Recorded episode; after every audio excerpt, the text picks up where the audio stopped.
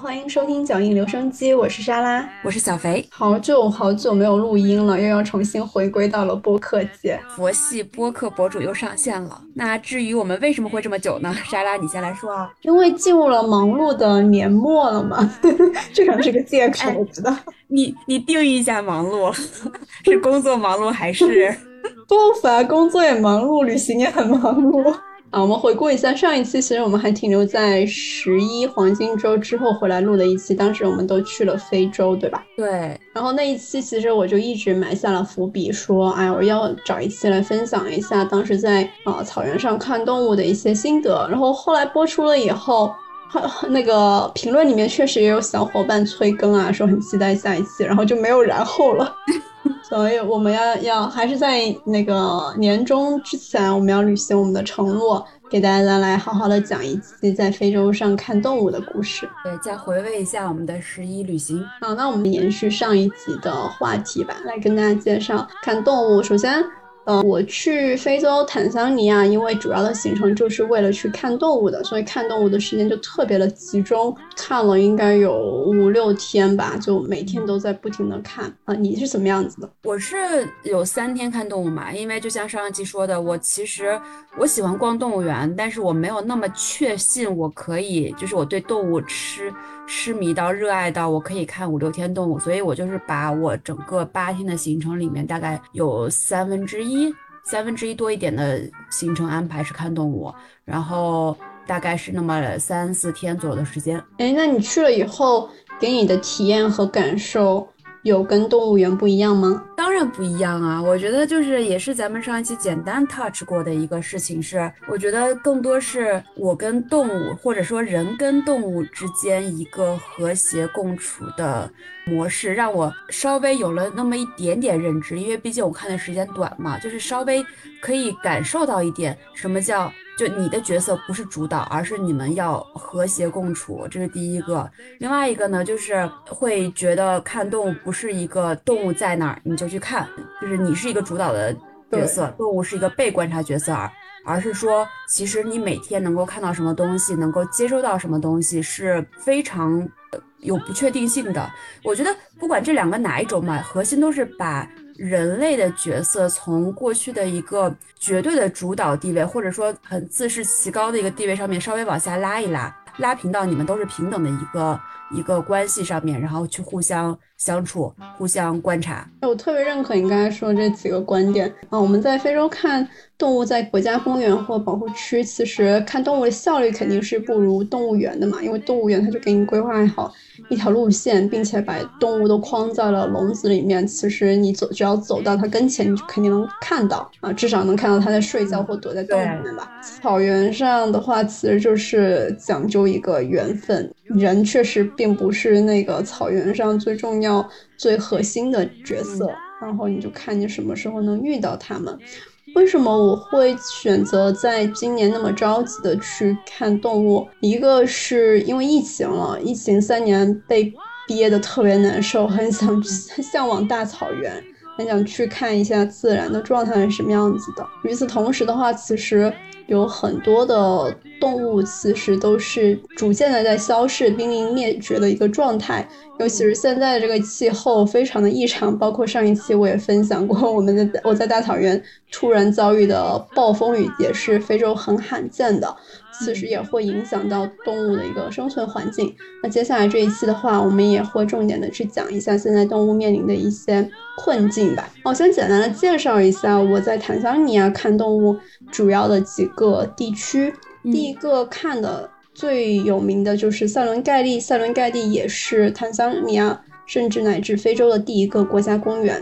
那它拥有的这个动物的数量应该是最多的，并且它主要是以这种大中型的、善于奔跑捕食的这种哺乳动物为主。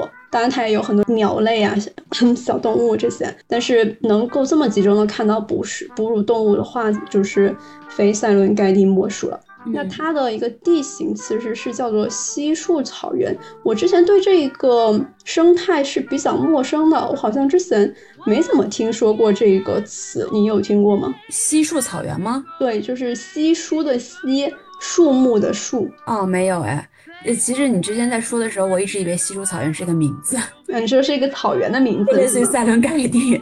我刚刚还想问，我还想说稀疏草原是塞伦盖蒂中的某一块吗？就如名字所说的话，它相当于就是在一个很大片的草原上，但是它又有稀疏的这个树木散落在各处。那它的好处是什么样子呢？就是这些树木一般是比较低矮，也是比较稀疏的，所以其实它。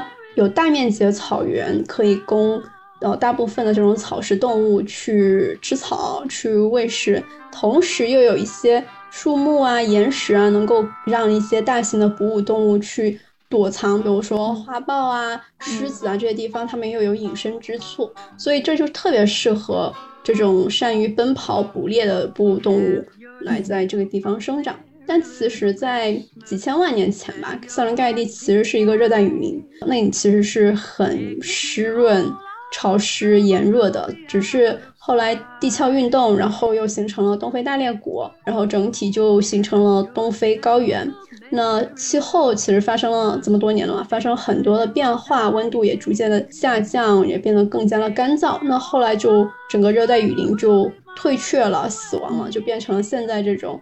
漫无边际的这种茫茫的草原，那像盖蒂这个名字，其实在当地马赛人的语言里面，它的意思就指的就是无边无际的平原草原，就 exactly 就是它的这个形态的描述。哦。所以是从雨林退化成的大草原，对，而不是本来就是这个样子。对。然后第二个去主要看动物的一个地方叫恩格罗，恩格罗火山口，这个地方特别的有趣和神奇。就是我第一次听说说，哎，他说去火山看动物，这有什么看的？而且尤其是火山口，火山口能进去的吗？那这个地方它其实是在当年火山爆发了以后，好像是在。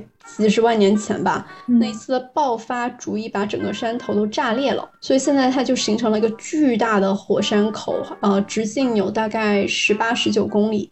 然后整个底部面积好像有三百多平方公里吧，所以你下去站在这个火山口的底部的时候，完全感觉不到你你自己在火山里，而是像就是一个身处一个同样的广袤的稀疏草草原。当然，你往远处跳的话，你还是能看到这个高山，然后也能看出来就是它的地貌。比如说它的岩石、泥土的颜色是不一样，它是发红的，以及进去那个草原，因为它海拔也有大概两千多米，是偏冷的。但除此以外，其实你是想象不出来，哦，原来这个地方曾经是一个火山口，并且是一个这么大面积的火山口。然后这个地方，因为它火山口的这个植被，它的矿物质特别丰富，嗯，而这矿物质呢，又会被这些草食动物所吸收掉，那然后又被这个哺乳动物，比如狮子猎食。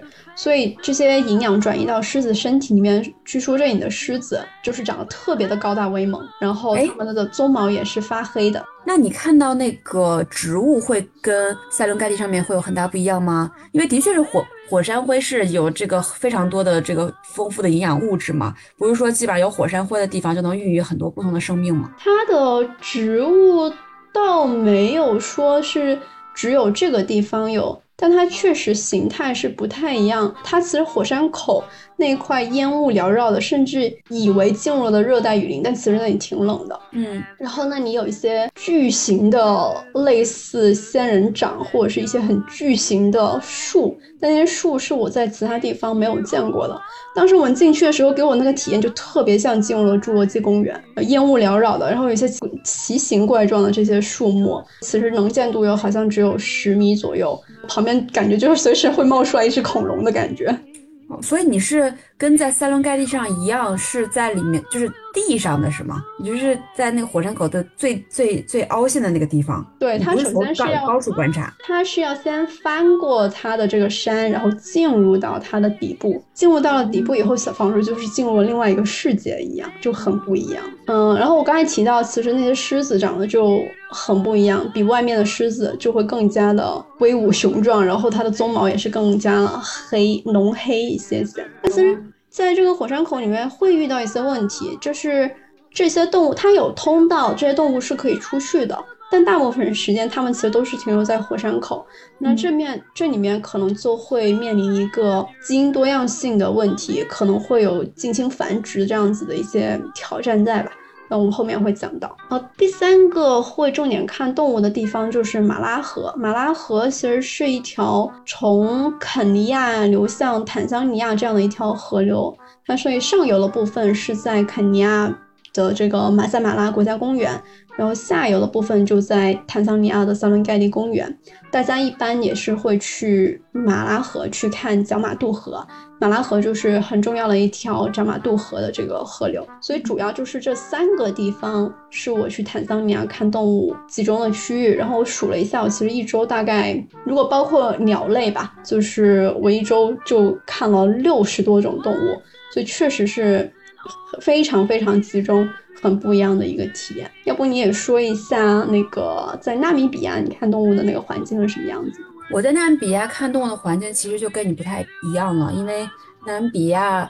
它的这个地理位置是一个非常干旱的地带，基本上算是非洲最干旱的国家之一了。因为它紧邻着大西洋，那边有本格拉寒流嘛，所以就导致整个纳米比亚里面就没什么降雨，全年降雨就几十毫米。不过，嗯，那这里面比较大的一个看动物的地方是一个国家公园、国家保护区吧，应该这么说，它叫埃托沙国家公园。那埃托沙呢，在当地的语言里面的意思是说，我记得应该是白色的盘子。为什么叫白色的盘子呢？是因为它整个的地形地貌都是盐碱地为主的。那盐碱地上面就长的草非常少。你如果要是不走近看，离远看的话，就是一片白。如果就是坐无人无人机，就是飞无人机飞起来看的话，就是像一个白色的盘子在在地上铺着一样。所以它就叫白色的这个坛子，埃托沙公园。那这种戈壁形态呢，它也不是说完全没有植物，它也是有植物的。比如说，首先在雨季的时候呢，可能会形成很多个这个 water hole，就是水坑，它周边会相对来说湿润一些，会有一些这种矮草啊之类的。然后又会有一片呢，可能有一些那种小。的树枝啊、树林啊之类的也会有，对它的那个金合欢树是非常多的。这个名字听上去感觉就是像一个就是非常友善、非常郁郁葱葱的这种树的感觉，是就甚至还有花，但其实不是，它是那种。白白的，然后上面都是带刺的，人很难去亲近的。动物吃吃它的叶子的时候也要很小心的。这种树，就它的那个叶子都是非常的小的，然后树枝也可以嚼断那种。所以大象啊什么之类的很喜欢在那个金合欢树周边在吃东西。它们整体的环境还是比较恶劣的，我觉得。但是你刚才说，如果它比如说是草啊没有那么多的话，那草对于草食动物来说，像羚羊啊、斑马那些那样的话。它们有足够的吃的吗？它还是会有草的，只是草的质量不是不会像草原上那么好吧？我觉得可能就是跟吃粗粮和吃精粮的区别。但是量是够的，是吧？嗯，我不好说，因为我觉得这个取决于动物密度。嗯，有可能那边的动物密度比呃你去的塞伦盖蒂的密度要低很多，所以对于这么少的动物来说也是够的。然后就是因为这边植被密度很低，以及树木就更少了，或只有一小片。我们去了那么久，只有一小片是有那种矮矮的，然后树枝细细的树，所以就导致这个豹子都没有办法在树上面趴着躲避啊、隐藏，或者把它的吃的挂在树上。我觉得可能这这样就会导致这边埃托沙的它的这个花豹也好、猎豹也好的树。数量肯定是远低于塞伦盖蒂的。那这边呢，也会有自己它的一些独特的特点了。就首先，嗯，整个的环境是属于那种灰秃秃的环境，比较适合动物去躲避、隐藏，因为基本上跳羚也好啊，什么大羚羊也好，都跟那个那个颜色都非常像。对，都非常一致。然后第二个呢，就是这边的环境非常适合犀牛生存。包括我后来看了一个纪录片，就是 BBC 拍那纪录片，它里面拍到了一个非常罕见的情形，就是犀牛社交，晚上社交，用脚碰脚来社交。我们当时 exactly 就是在那个 waterhole 晚上看到的就是几只犀牛在这样社交，非常难得。所以虽然这边的地貌。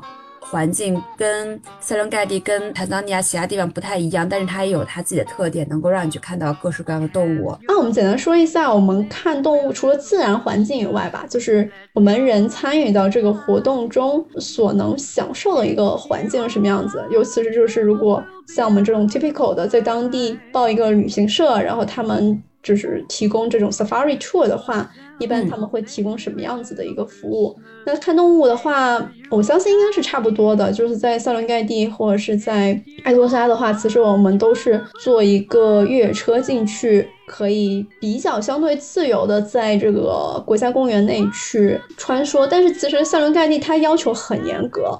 就是它严格要求不能够随意的把车靠近动物，它其实是有规定的路线，只能走在那些路线上面的。嗯，当然会偶尔有一些情况，就是可能司机。和游客会冒着一些风险冲过去一些动物身边拍几张照片，但其实是不允许的吧？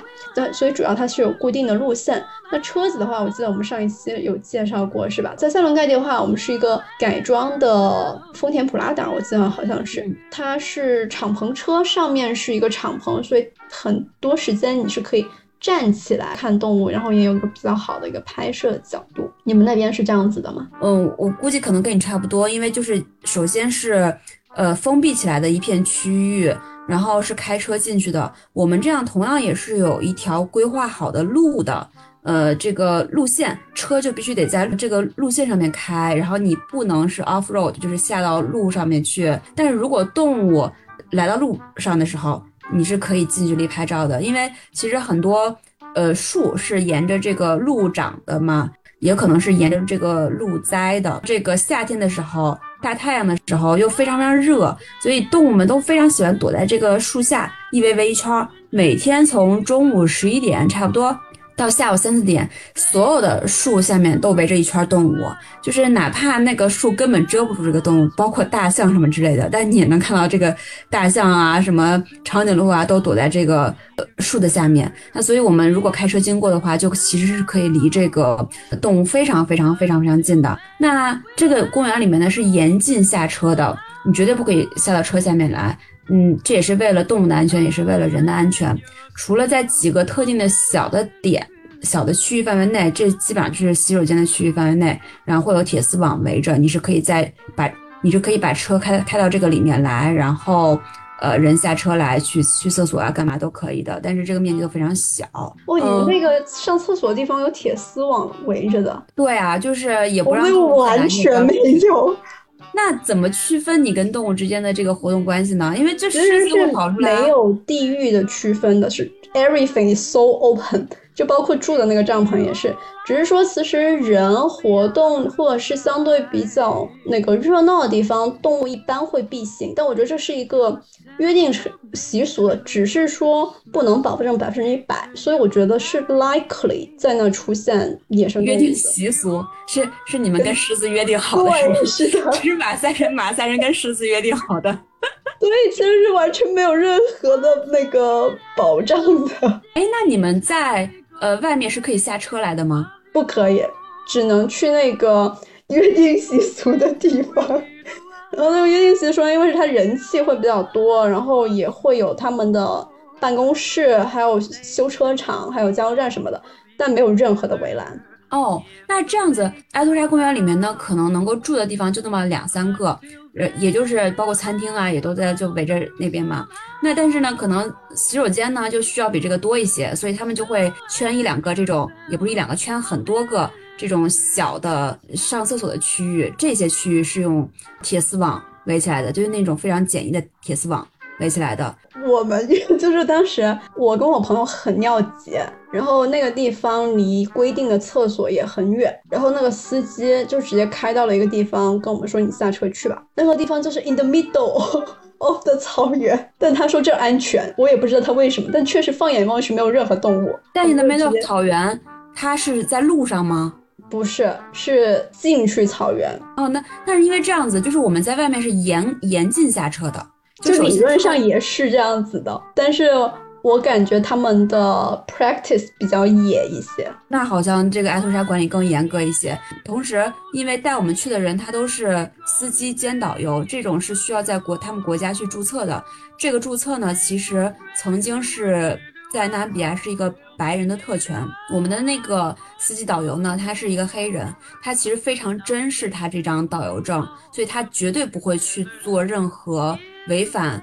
国家公园规定的事情，就比如说你车下路以及人下车这种情况，所以我们在整个过程中都没怎么碰到过这样的情况出现。然后我们第二个可以来说一下这个 Safari 的向导。我在这个爬乞力马扎罗徒步以及在草原中去看动物中间，其实都跟向导有很深的交流。所以我觉得也了解到他们整个这个向导体系还挺有趣的哦。我去乞力马扎罗时候，那一天徒步的向导跟我后来去草草原是不一，不是同一个向导。那他们其实向导是有一个他们的一个自己的群体和一个学习的阶梯吧。就就我的了解来说啊，首先，嗯，就像你说的，他们是要考这个资格证，但资格证其实有很多种。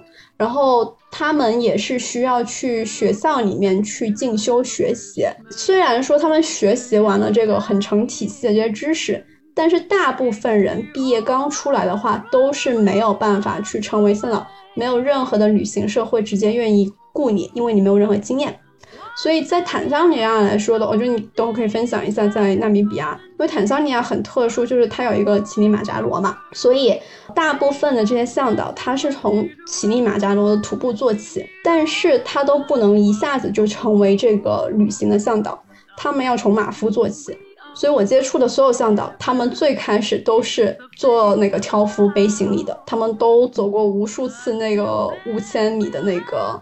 攀登，有的人可能背了半年，有的人可能背了好几年。然后过了这一个坎以后，他们下一个也很神奇。下一个阶段，很多人是会去成为那个机场的交通接待，就是他们那边的这个旅行服务不是还挺贴心的嘛？你刚下飞机就会有人在机场接你，帮忙调配车辆，送送游客去不同的这个。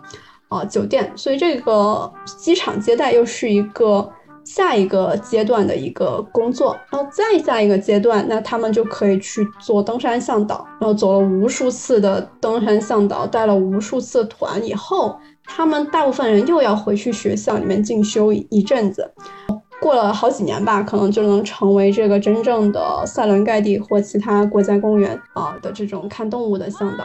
所以其实对他们来说是一个挺挺长久的一个过程。包括我跟我们在森林概念向导讨论，我说你带完我们这个团，你下一个下一次要干嘛？他说他要回学校去补补课，去进修一阵一阵子。所以我觉得他们也很很神奇。我觉得他们有在不断的提升自我，然后与此同时的话，感觉这是他们确实把这个当成一个终身的职业。OK，那，我在。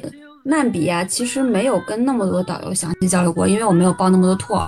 嗯，我我们一个导游呢，就是他是关注始终的，他其实是一个黑人嘛，他大概五十多岁。他说他最开始呃不是做导游，他做过什么其他的工作，然后他是跟一个白人师傅学的。为什么会是白人师傅呢？他说是因为当时在纳米比亚九几年独立的时候，为了留住白人，以及为了能够吸引其他的人来纳米比亚定居啊、旅游啊，所以就把这个导游这个职业，相当于有一些呃有有一些特殊的政策，更倾向于让白人去当。那他就觉得他自己也很喜欢这份工作啊，然后他也很喜欢去带着不同的人玩啊什么的，所以他就是拜了一所谓拜了一个白人师傅，再去考这些导游证去。然后一步一步的再去学习，那他现在呢就已经做到了一个，呃，因为导游。证这个考的，它不像国内这种，你可能就是背一个书啊什么之类的就可以考，它是需要学习很多的理论知识，有很多的带团的经验，包括一些人文的东西，包括一些应应激的处理，他们都需要去学习嘛。包括他们还需要去读论文什么的，就是学确保让自己讲的知识是能够与现在最先进的一些东西保持同频的，所以他就需要不停的去学习，然后继续学习，然后同时呢，他后来慢慢做着做着就也做成了一个给别人打分的这种导。游就他去当相当于类似于这种呃讲师或者说考官这种角色，所以当时呃他带我们去到那埃托沙公园的时候，嗯，带我们去 Night Safari 的人，可能都是他当时就是评价过的学生，所以学生知道是他带我们去的，所以就也会尽心尽力给我们讲很多东西。就可以看到他的这个导游体系呢，是一个非常去严格要求进步的体系。我觉得他好像没有像那个坦桑尼亚有很明确的这种等级制度，但是他会非常强调自己的。再继就继续学习，继续教育。他们的共同特征都是热爱学习。其实坦桑尼亚它并没有一个明确的等级，只是因为这个职业太火了，已经有太多人竞争了，所以他们就只能从打下手开始做起。那我们也简单的分享一下当时的看到了一些动物的性格。其实我们之前也有提到过。我觉得在草原上看到的动物最重要的就是它能呈现多面性，然后能表能表现它们很自由的一个状态。其实大多大部分时间在动物园能看到动物，可能它是处于一个精神很紧张，甚至有时候是不太正常的一个状态。你看到动物可能有一些动作，以为比如说它在跳舞啊，或者它在叫啊，很兴奋，但实际上可能它是。身体很不适，有疼痛或者是受到了惊吓的这个状态，所以只有在野生环境中看到动物，其实它能才能够更加自在的表现这些形象。其实就换位思考，如果比如说把人关在一个牢笼里或监狱里的时候，其实人也不是一个最放松的、最正常的一个状态。嗯，要憋死了。嗯，对。然后第二个就是我觉得。在这一次的真正走进了草原以后，学习到很多根据地形来去识别这一块能看到什么动物的这样的经验。比如说，我们当我们进入到一片地区，它就是只有很浅很浅的草的话。那大概率我们是不可能看到呃太多的猛兽的，比如狮子啊、花豹啊这些，还有猎豹，因为它是需要高草或者是树或岩石来去隐藏自己的。所以这种情况的话，这个时候你可能就大部分看到都是羚羊啊、角马呀、斑马。然后如果这个时候你觉得你不想看这些，你就可以躺下来平，你就休息一下。然后如果去到一些高草或者有树的地方，尤其是有几块岩石，这时候你可能就要提高警惕了。这个时候大概率会出现狮子，如果运气好的话，还会出现这个猎豹啊之类这样的一个动物。所以我觉得这个是非洲看动物的这一些群体里面，这是一个常识。但以前没去过这些地方的话，其实自己是没有办法这么切身的感受到的。我好像没有这么丰富多彩的地貌。那你们会区分，比如说到盐碱地、到水流的地方，或者甚至到靠近沙漠？有可能看到的动物就不太一样，对吧？我们找动物的一个方式就是，不能说找动物吧，我们会观察到一个现象，就是它不是有很多那种 water hole 小水坑嘛，嗯，动物会聚集在水坑那边喝水。阿托沙是非常干旱的，所以有水坑的地方周边一定是会聚集很多动物的。那有一次呢，我们就在这个水坑附近看到了很多很多动物，但水坑周边呢就是没有动物。这个时候就知道了，前面一定是有狮子。或者其他的一个捕猎者，然后我们就顺着那个呃不同的方向，就是动物看的方向去看，就往远处去看，大概几百米的地方就有三只狮子在那边卧着。就狮子它会保持着自己跟水坑的一个一定的距离，不会离太近，然后让这些食草动物能够。开始放心大胆去那边喝水，但同时也不会太远，来确保自己发动去追捕猎的时候能够去追得上它的猎物。是的，我觉得这个就是一个切身的感受。你当你发现这个动物出现很奇特的状态的时候，其实大概率就是，嗯，定有它的捕食者。我记得我最最最开始第一次是在当时在南美的那个。百内国家公园，然后那时候我就在旁边酒店旁边的小路上面去徒步嘛，然后就走到了一个也是河边，然后有很多马在喝水，就很正常。突然之间，所有的马一动不动，就是像僵硬了一样，然后非常警惕。然后这个时候我就觉得很诡异，因为我以前没有经验，我也不知道他们是发生了什么，然后我就继续往前走。然后前面站着两个一动不动的人，然后我就顺着他们望看的方向。远处的这个山腰中间有一只正在行走的美美洲狮，我们就惊呆了。但是我当时在想，这一群马它是背对的这个山的，背对着美洲狮的，为什么它们能感知到这个美洲狮的存在呢？然后我后来才会知道，说其实大部分动物它们的视觉不是特别的好。所以它们识别危险并不是通过眼睛来去识别的，更多的时候是依赖它们的嗅觉和听觉，尤其是它们的嗅觉是非常非常灵敏的。我觉得这也是我在野生的这种。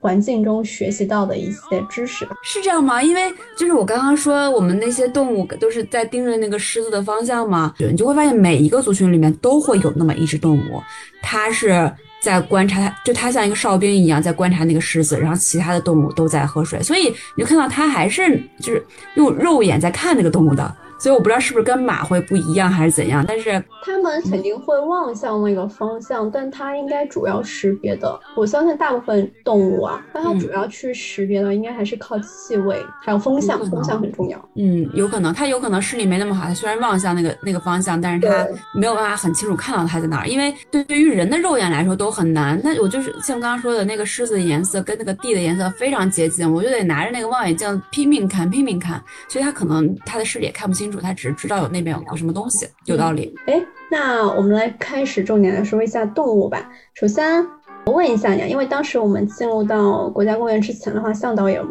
也会提前问一下我们，就是我们最期待看的是什么动物？对你来说的话，你当时有这个答案吗？没有啊，没有概念，我都不知道这里面可能会看到什么动物。我看到什么都激动，看到斑马，第一天看到斑马，哇，斑马好可爱。然后第三天，哦，斑马呀。对于我来说的话，呃，我其实我去之前我就知道我最想看的是什么动物了。主要我等我会讲一下原因。我最想看的就是犀牛。虽然说塞伦盖蒂、坦桑尼亚和塞伦盖盖蒂并不是一个著名的、频繁的能看犀牛的地方。你最想看的难道不是迁徙吗？不是，我刚刚说迁徙，我想说易烊千玺。好，拉回来，拉回来。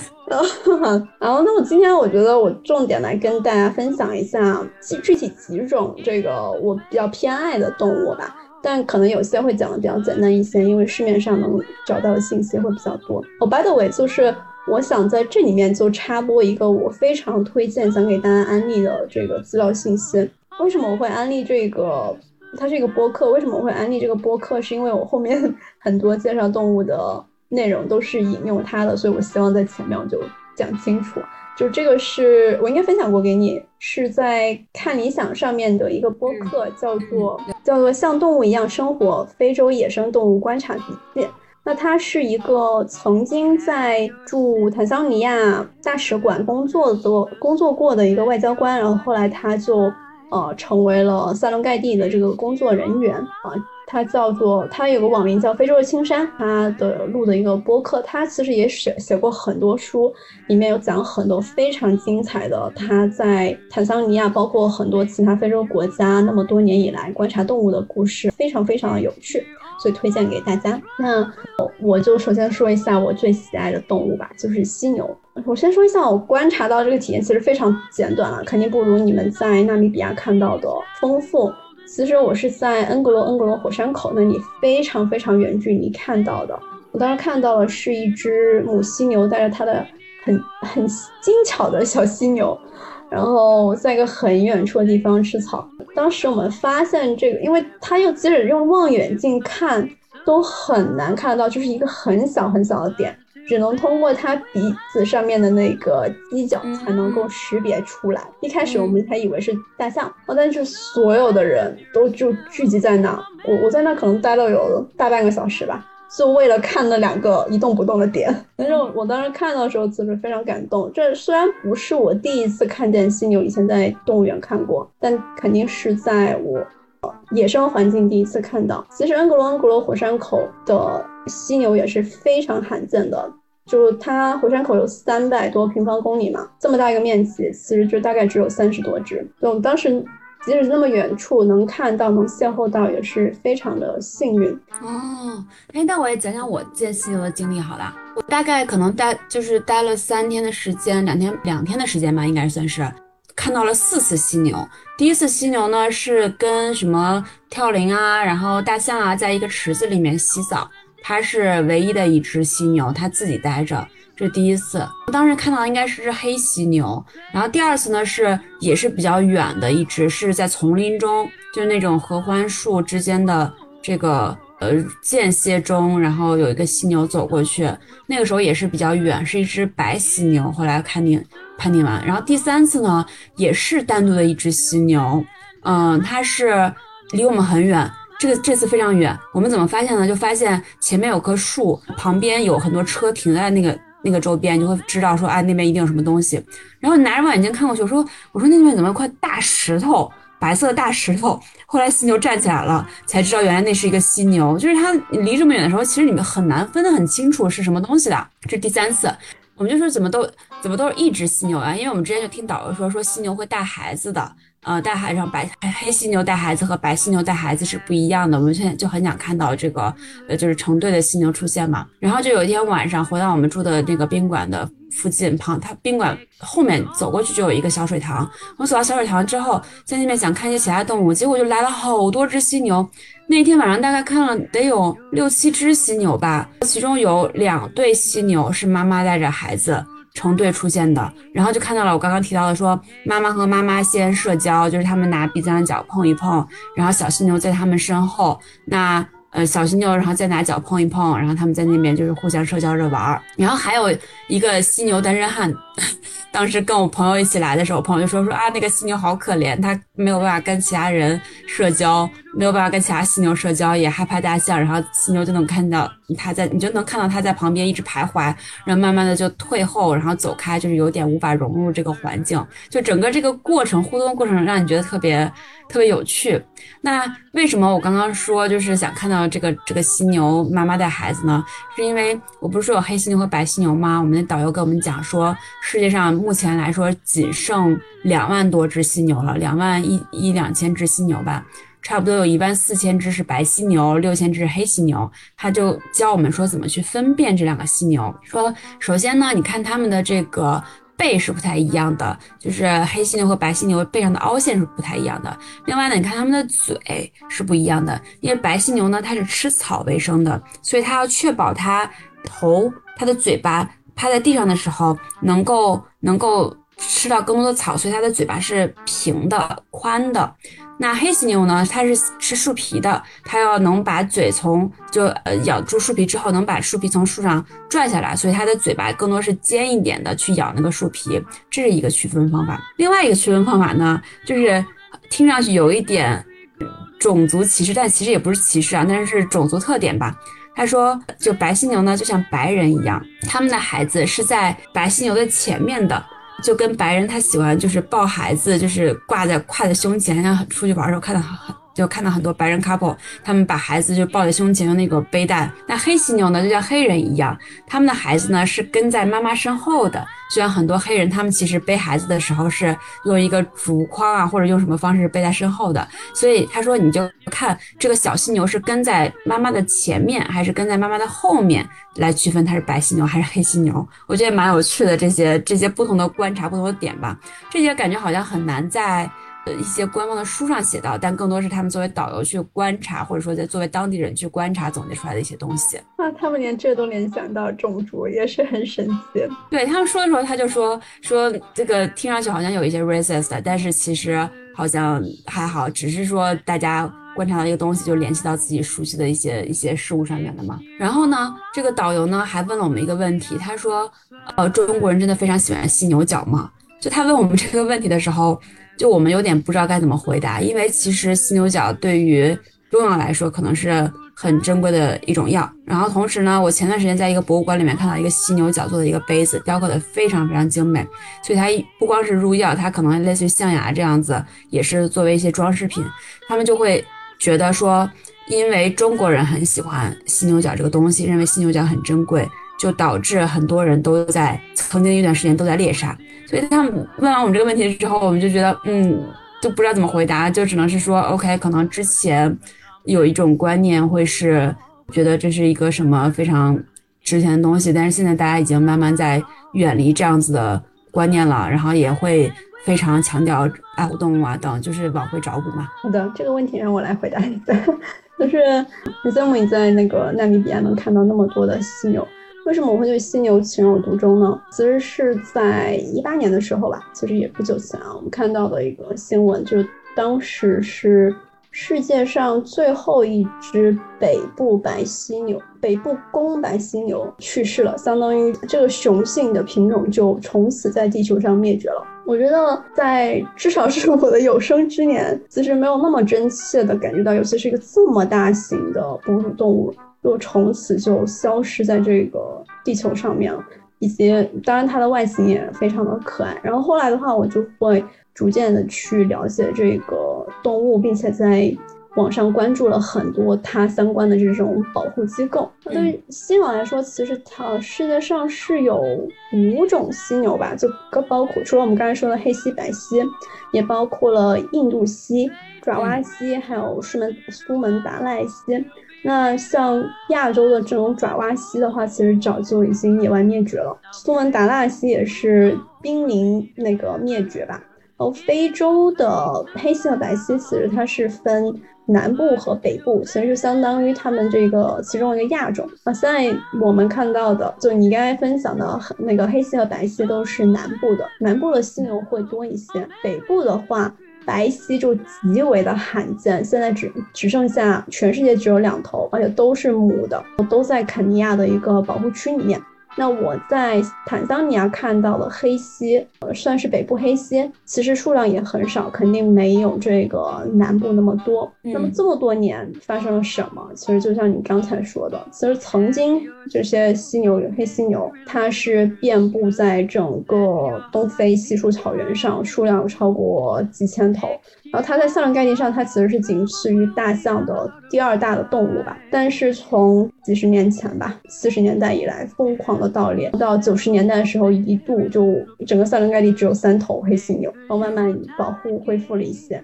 但直到其实是在二零年、二一年，就最近，尤其是疫情期间，因为很多人没有了收入，这个盗猎又重新开始猖狂起来。然后南非的话，据说有五百多头犀牛又再次被这个猎杀。那就像你刚才说的，其实这个猎杀，有的人是因为收藏，比如说很多是卖去了中东，有很多这种中东的富豪买这些作为玩乐；有的是亚洲这边自古以来就是有号称，不只是中国，其实就是包括日本、韩国。所以你去到日本的一些药材店上能看到。他们会就是摆放这些，包括大象啊、犀牛这些角，认为这个是入药的一个很宝贵的材料。但从科学的角度来说，没有任何的证据证明这个东西是对人有益的。所以这真的就是一个破旧的习俗吧，就。人类的这个事情，就是导致了整个一个动物物种即将要灭绝。那其实现在剩的两头北部白犀在肯尼亚灭绝，也只不过是时间上的问题。零八年的时候，整个非洲都找不到任何一头北部白犀了，那就只剩下。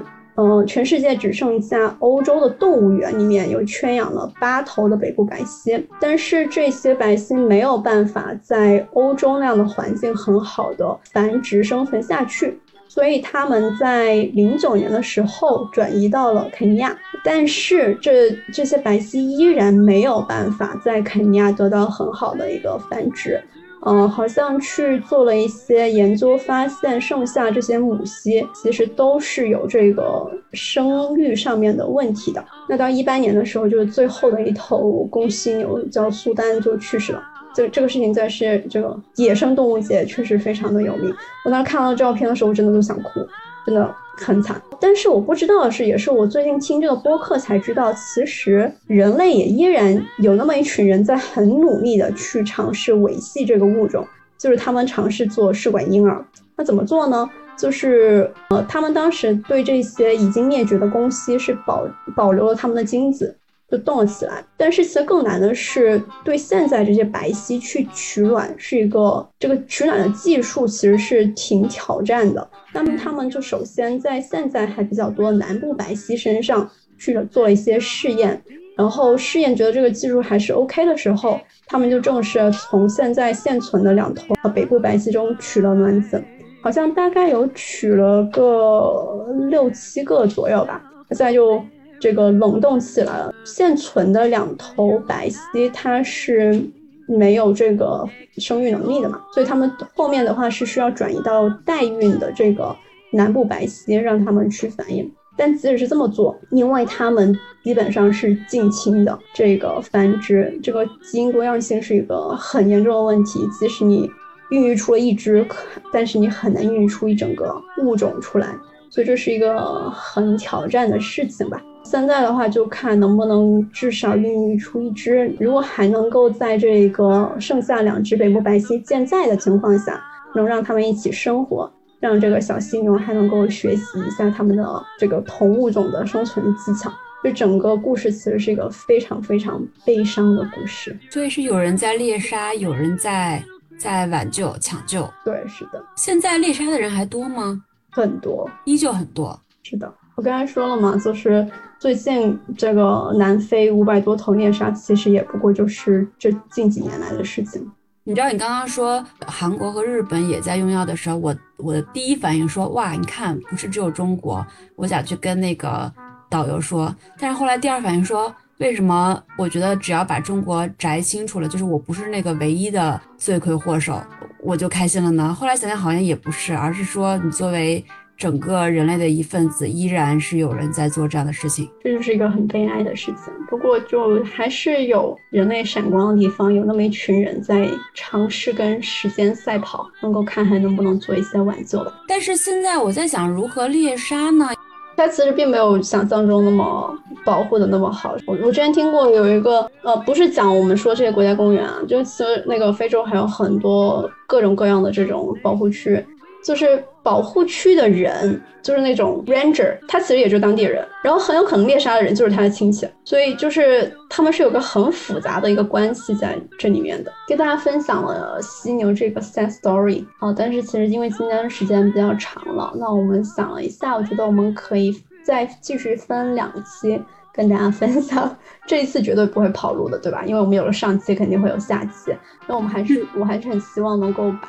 这个这么多的丰富的内容，能够好好的分享给大家。我们已经不靠谱到需要在播客里面做 promise 了，是吗？对，我们 promise 下周一定会录，但是什么时候剪出来，希望是今年。呃，下一次的话，我我就会带大家认识更多的猫科动物，比如说猎豹、狮子，当然还有这个坦桑尼亚上最有名的这个角马迁徙过河。那我们今天就先这样子。好的呀，那下一期我们再继续聊。Make the Yuletide gay. Next year all our troubles will be miles away.